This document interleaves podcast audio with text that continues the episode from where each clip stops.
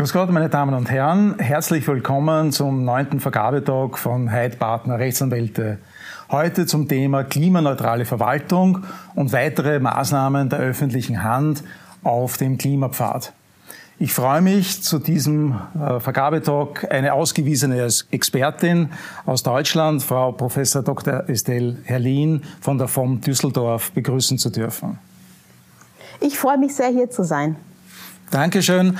Wir werden äh, Sie gemeinsam äh, durch äh, die Themen äh, der Klimaneutralität, der Dekarbonisierung, der Maßnahmen, die hier die öffentliche Hand äh, setzen kann und wie weit wir hier auch äh, aus der Privatwirtschaft lernen können, gemeinsam durchführen in den nächsten rund 30 Minuten. Zuvor darf ich aber ein paar Worte zur Vorstellung Ihrer Person sagen vom Düsseldorf. Das ist die äh, Fachhochschule oder Hochschule äh, für Ökonomie und Management. Dort leiten Sie das Institut äh, für nachhaltig, Kompetenzzentrum für nachhaltige Entwicklung. Dann sind Sie freiberuflich tätig am Forschungsinstitut für anwendungsorientierte Wissensverarbeitung und sehr aktiv, das wird uns heute auch im Gespräch noch beschäftigen, für die Allianz für Entwicklung und Klima. Darüber hinaus haben Sie auch äh, Funktionen, etwas Vorstandsmitglied des Vereins Global Energy Solutions und sind Mitglied der Deutschen Gesellschaft des Club of Rome.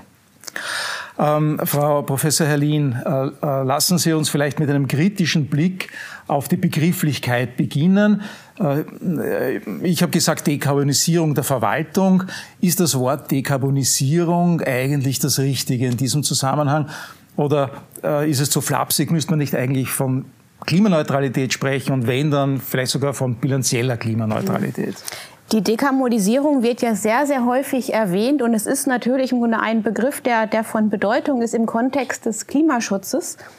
Und äh, es wird weithin gedacht, gesagt, wir müssen auf, aus den fossilen Energien aussteigen, wir dürfen sie gar nicht mehr nutzen. Und in dem Sinne geht es um die Dekarbonisierung, also eine Welt ohne Carbon. Ich glaube, dass es so, oder ich bin mir sicher, dass es so nicht kommen wird. Äh, wir sind ja heute noch in einer Situation, wo 80 Prozent aller Energie, die erzeugt wird, fossilen Ursprungs ist. Und ja, daran muss sich etwas ändern, aber vor dem Hintergrund der Dringlichkeit des Klimawandels muss es, denke ich, eher darum gehen, Lösungen zu finden, auch mit diesem Carbon umzugehen, der ja übrigens auch eine Ressource ist, die genutzt wird, zum Beispiel in der Chemieindustrie und letztlich Input, Carbon als Input in Prozesse, wo neue Produkte, neue Ressourcen entstehen. Das heißt, der Begriff Dekarbonisierung trifft den Kern eigentlich nicht. Also das zum Begriff Dekarbonisierung. Jetzt ist unser Thema heute aber ja die Klimaneutralität.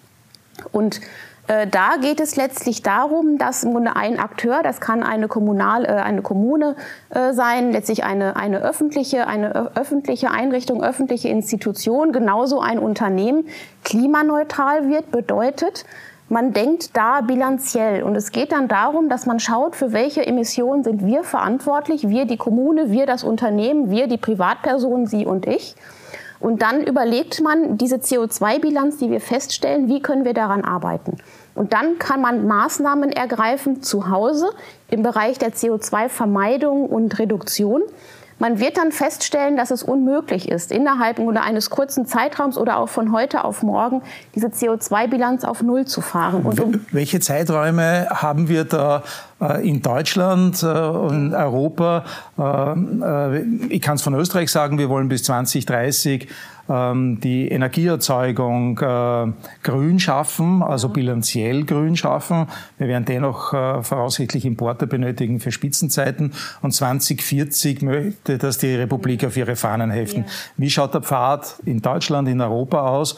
Und was ist darunter dann zu verstehen ähm, unter, unter dieser äh, Klimaneutralität ja, 2030, ja, 40? Ja, also Österreich ist da sehr, sehr ambitioniert mit 2030, auch aufgrund spezieller geografischer Bedingungen. Sie können sehr viel auf Bioenergie zurückgreifen, das können andere Länder nicht. Deswegen muss man das immer im Kontext der lokalen Gegebenheiten im Grunde sich anschauen. Da kann im Grunde Österreich und auch da, das ist extrem ambitioniert, ob man das, dass man das schafft. Ähm, und ich kenne auch nie, also kein einziges Land sagt etwas derartiges. Österreich möchte ja gesamt 2040 äh, klimaneutral sein. Deutschland sagt 2045. und die Europäische Union gesamt 2050. Über dieses Thema müsste man jetzt auch noch mal separat was sagen. Hilft es eigentlich etwas im europäischen Gesamtkontext, wenn äh, Österreich und Deutschland schneller sind als der Rest? Für die gesamteuropäischen Emissionen wird das keine Wirkung haben. Da ist jetzt schon die Frage am Horizont, ist das der richtige Weg vor dem Hintergrund, dass wir das Thema weltweit angehen müssen? Aber dazu später mehr. Ähm, die Europäische Union, wie gesagt, Klimaneutralität 2050. Sie ist damit der Kontinent, der dieses Ziel als erstes erreichen möchte. Der Rest der Welt ist da hinterher. Jetzt müssen wir auch von den Größenordnungen sagen, wir verantworten in Europa rund acht Prozent der weltweiten Emissionen. Äh, da könnte man wieder sich die Frage stellen, ja, wieso müssen wir als Europäer gerade ähm, so weit vorangehen, unsere Wirtschaft im globalen äh, Wettkampf schwächen, wie es manche behaupten? Ähm, nun, wir haben, glaube ich, auch den höchsten äh, Footprint bisher äh, von allen Kontinenten über die Geschichte zu verantworten. Ähm, aber kommen wir zum Beitrag, den jeder leisten muss, ähm, Privat und Staat. Ähm, wie sieht's denn äh, bei den Aktivitäten äh, des Staates nach Ihrer Einschätzung aus? Also jetzt nicht nur Rahmenbedingungen gesetzlich und regulatorisch zu schaffen, sondern selber zu sagen, meine Institutionen, ich habe Verwaltung, ich habe Gebäude, ähm, ich habe Mobilität der Mitarbeiter. Wie sieht's denn da aus? Weil ähm, äh, in Österreich konnte ich keine Expertin finden, äh, die zu diesem äh, Thema aussagekräftige Informationen liefern kann. Daher Sie als mein Studiogast. Mhm. Also die Verwaltungen, wenn ich jetzt mal in Richtung Deutschland schaue, auch auf den verschiedenen Ebenen, wirklich von den Bundesministerien bis runter auf die kommunale Ebene, auf die Städteebene, können natürlich auch ihre Beiträge leisten, müssen auch ihre Beiträge leisten und tun das auch und haben auch äh, Klimaneutralitätsziele formuliert, dass das Thema greift um sich auch international. Und äh, es gibt da in Deutschland Akteure, die sich wirklich überraschend früh für mich, also erfreulich früh auf den Weg gemacht haben. Und ich würde da insbesondere das, äh, die, Klima, die, die Landesverwaltung Hessen ähm, erwähnen, die sich des Themas schon vor zehn Jahren angenommen hat. Und was an der Stelle, also klimaneutrale Landesverwaltung Hessen, war da das Ziel und äh, angestoßen im Finanzministerium, also letztlich der Menschen, die das Geld ausgeben, die letztlich das Geld in der Hand haben und überlegen müssen, wie setzen wir unsere Mittel denn wirklich wirkungsvoll ein und effizient ein. Und äh, es kam dann im Grunde sehr schnell die, der, der Gedanke auf, wir müssen das Thema Klimaschutz nicht nur lokal denken, nicht nur für unsere Gebäude, die wir haben, ja, die sind ein Thema, und für unsere Mobilität, die natürlich dann auch im öffentlichen Bereich ein, ein Thema ist, müssen, wenn wir Klimaneutralität schnell erreichen wollen, und darum geht es ja vor dem Hintergrund von Tipping Points und so weiter im Klimabereich, letztlich auch die internationale Dimension mitdenken und ähm, Hessen hat damals wirklich sogar Sammelbände herausgegeben. Es gibt aus dem Jahr 2013 im Springer ähm, Verlag erschienen ein, ein Sammelband äh, Klimaneutralität Hessen geht voran. Und dann fünf Jahre später nochmal Hessen fünf Jahre weiter und äh, hat das Thema wirklich in der Breite, die angemessen ist, beleuchtet.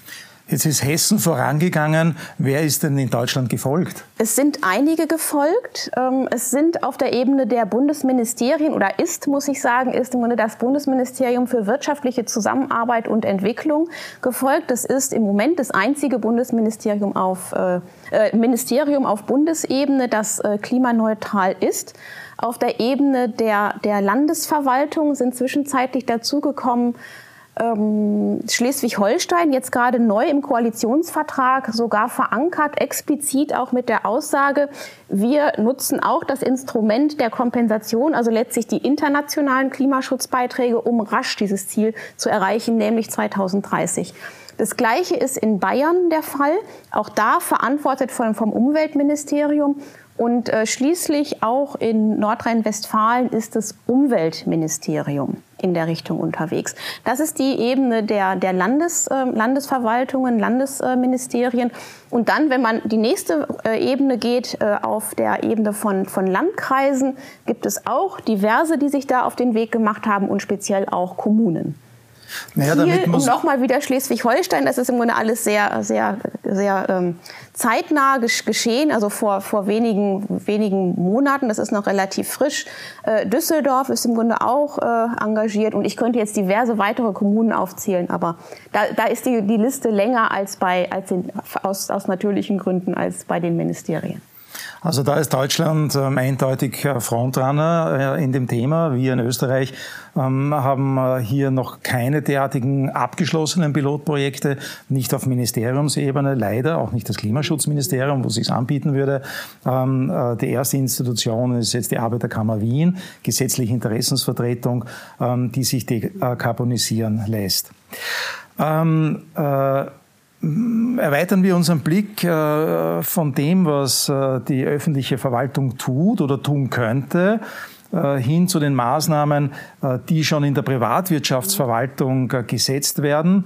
Ähm, wir waren gestern gemeinsam Teilnehmer einer Veranstaltung Verum, ähm, wo wir über analoge digitale Infrastruktur der öffentlichen Hand aber auch der Privatwirtschaft äh, jährlich eine Fachkonferenz abhalten und gestern eben äh, zum Thema 360 Grad Nachhaltigkeit, wo einige ähm, ganz bemerkenswerte Pilotprojekte präsentiert wurden, etwa ein, ein Projekt in Österreich zu Carbon Capturing sprich äh, das äh, Auffangen äh, von CO2 in industriellen Prozessen, um es dann ähm, wieder neuen Produktionen zuzuführen. C2PET als Stichwort, eine Kooperation zwischen der Zementindustrie ähm, und der chemischen Industrie verbunden mit einem Energiekonzern.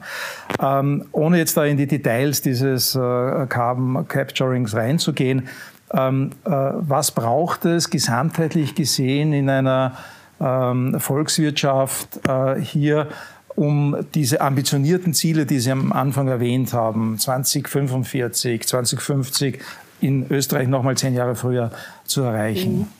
Das sind ja alles ganz, ganz große Fragen. Und was ich denke, ich brauche, sind, äh, was, es, was es braucht, sind ganz verschiedene Dinge. Also auf jeden Fall eine Offenheit, was Lösungen betrifft. Also wirklich eine Lösungsoffenheit im Sinne auch einer Technologieoffenheit. Wir merken ja, dass das, was wir da vorhaben, extrem ambitioniert ist. Und wir merken auch, dass wir in der Vergangenheit nicht im entferntesten sogar die Erfolge erzielt haben, die wir erzielt haben die wir hätten erzielen müssen. Heißt im Grunde, es muss jetzt alles auf den letzten Drücker passieren. Das ist ja die Lage, in der wir sind. Und vor dem Hintergrund ist es für mich absolut offensichtlich, dass man den Raum möglicher Lösungen dringendst, allerdringendst erweitern muss. Und da gehört das Thema Carbon Capture unbedingt hinzu.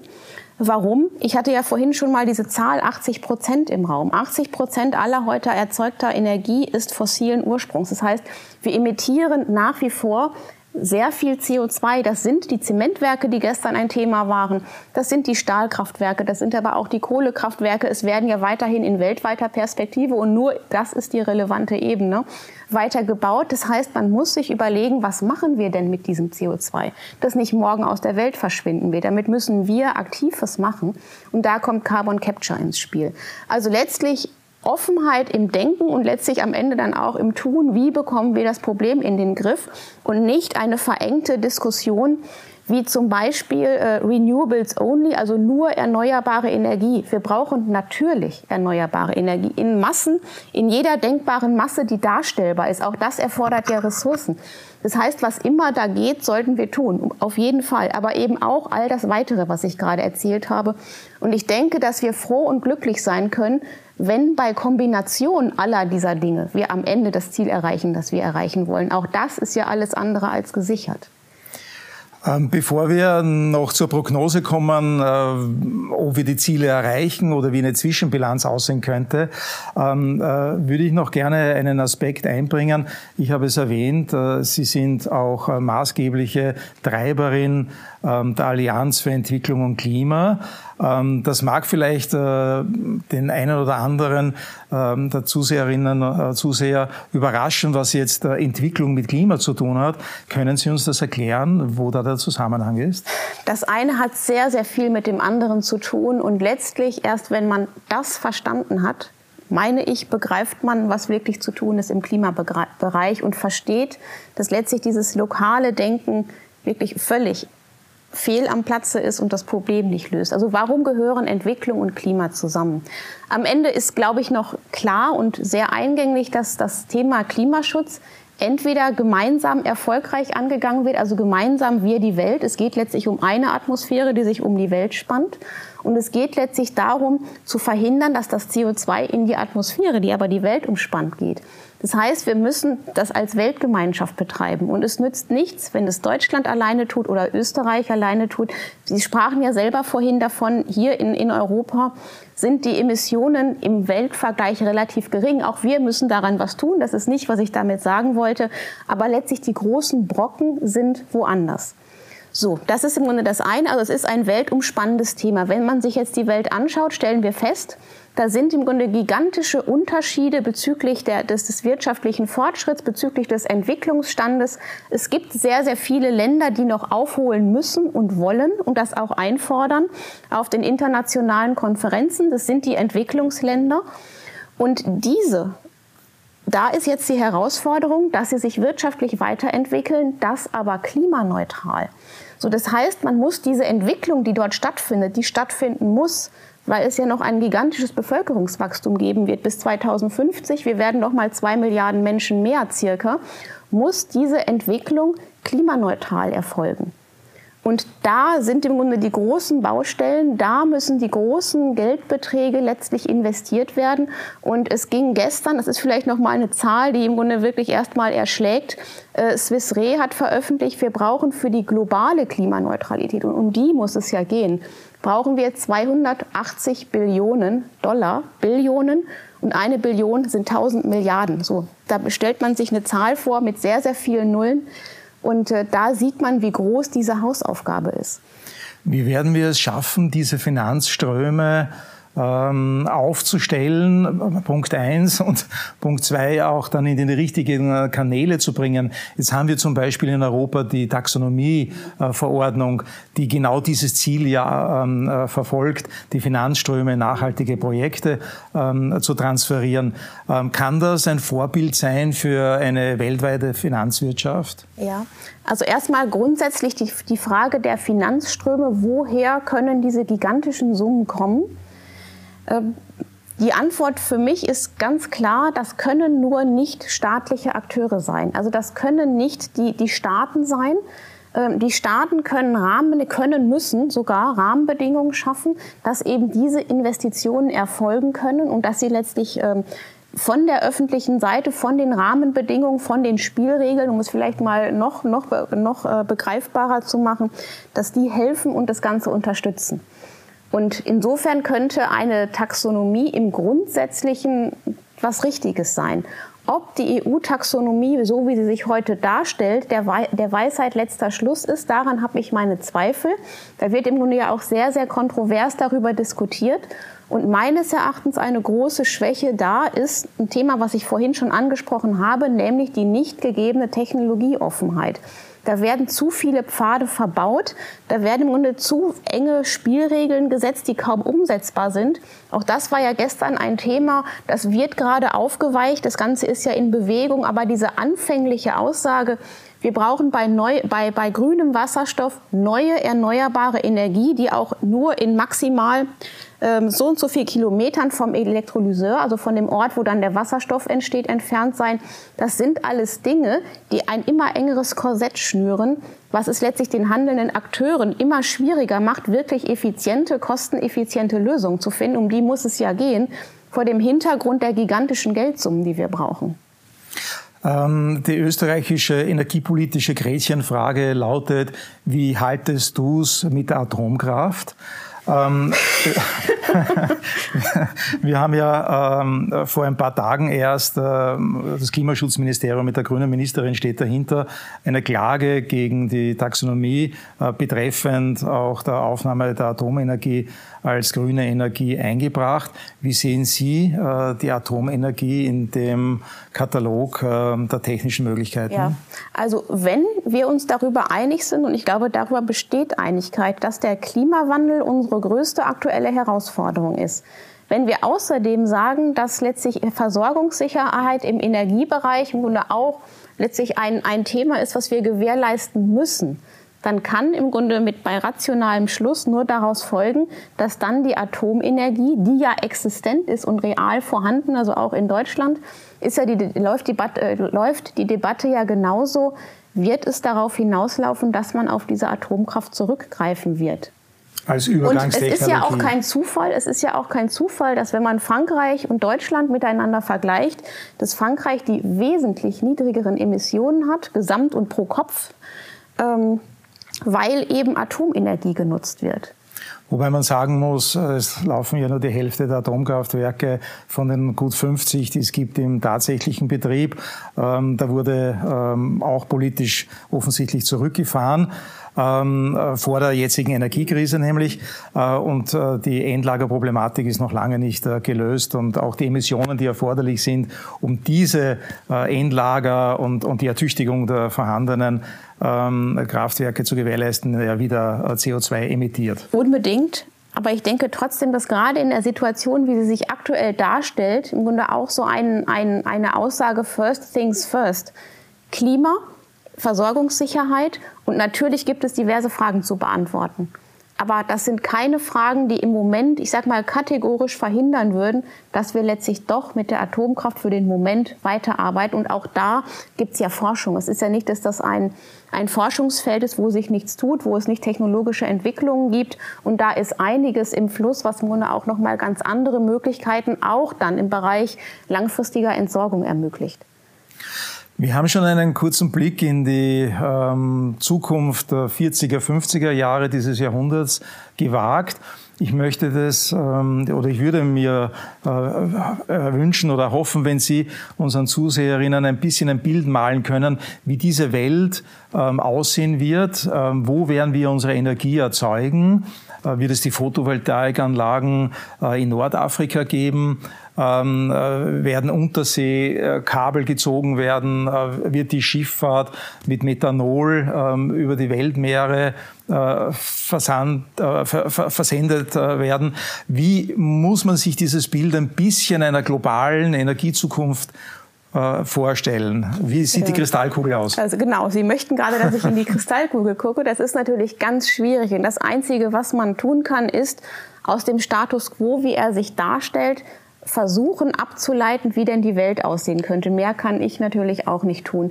Was ich glaube, wenn man im Grunde schaut, was heute passiert, was heute schon passiert und versucht, das in die Zukunft irgendwo weiterzuschreiben, dann wird es, denke ich, einen sehr, sehr bunten Mix an Lösungen geben, wo im Grunde all die erwähnten Dinge ihren Platz finden werden und wo man hoffentlich dazu kommen wird, letztlich für alle Lösungen letztlich die optimalen Standorte zu bestimmen und zu schauen, wo ist es denn möglich, die kostengünstigste erneuerbare Energie herzustellen? Und natürlich wird man dann letztlich in den sonnenreichen Gebieten der Welt landen, wo auch sonst.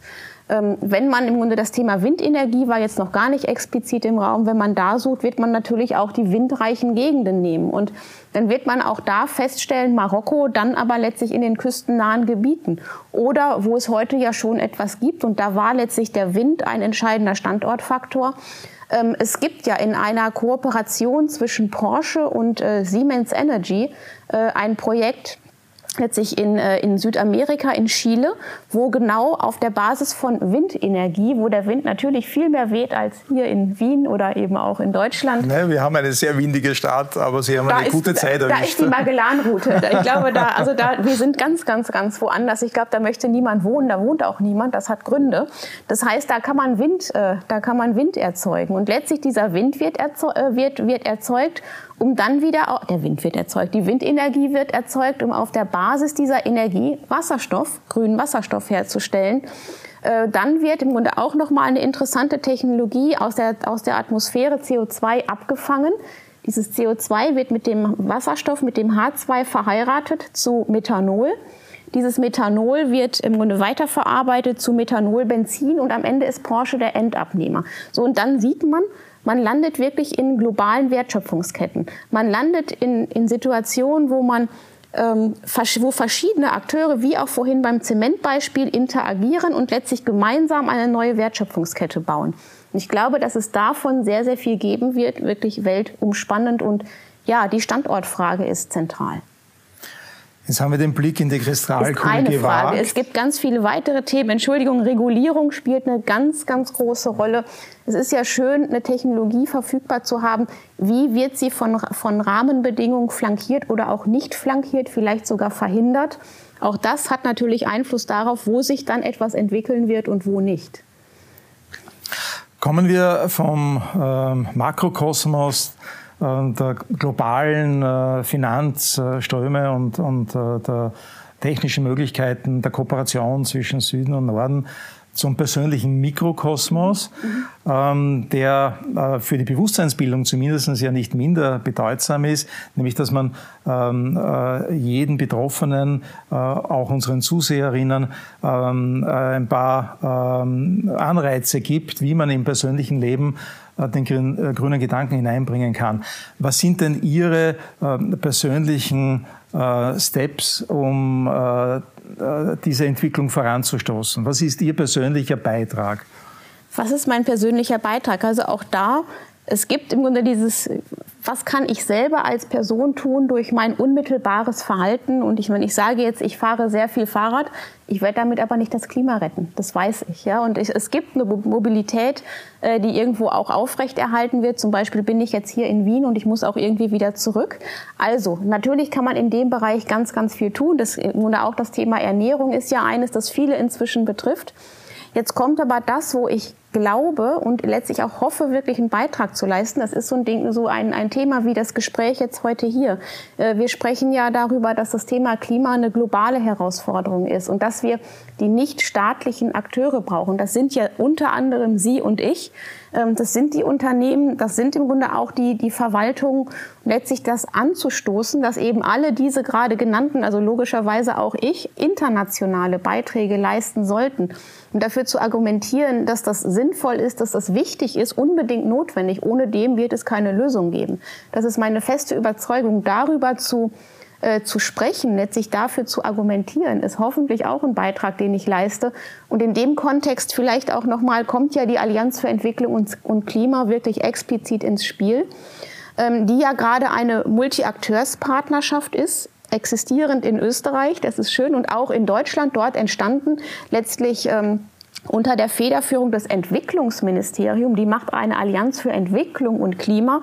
Und da geht es genau darum, nichtstaatliche Akteure, Sie und mich äh, und all die anderen Erwähnten dazu zu motivieren, eben internationale Projekte zu fördern, wo gleichzeitig der Klimaschutz und die Entwicklung, und genau das ist letztlich der Kern der Nachhaltigkeit, in diese Richtung zu, ähm, äh, zu gehen und da einen Beitrag dazu leisten, dass das in die Breite getragen wird. Ich glaube oder ich hoffe besser gesagt, dass das auch ein Beitrag ist.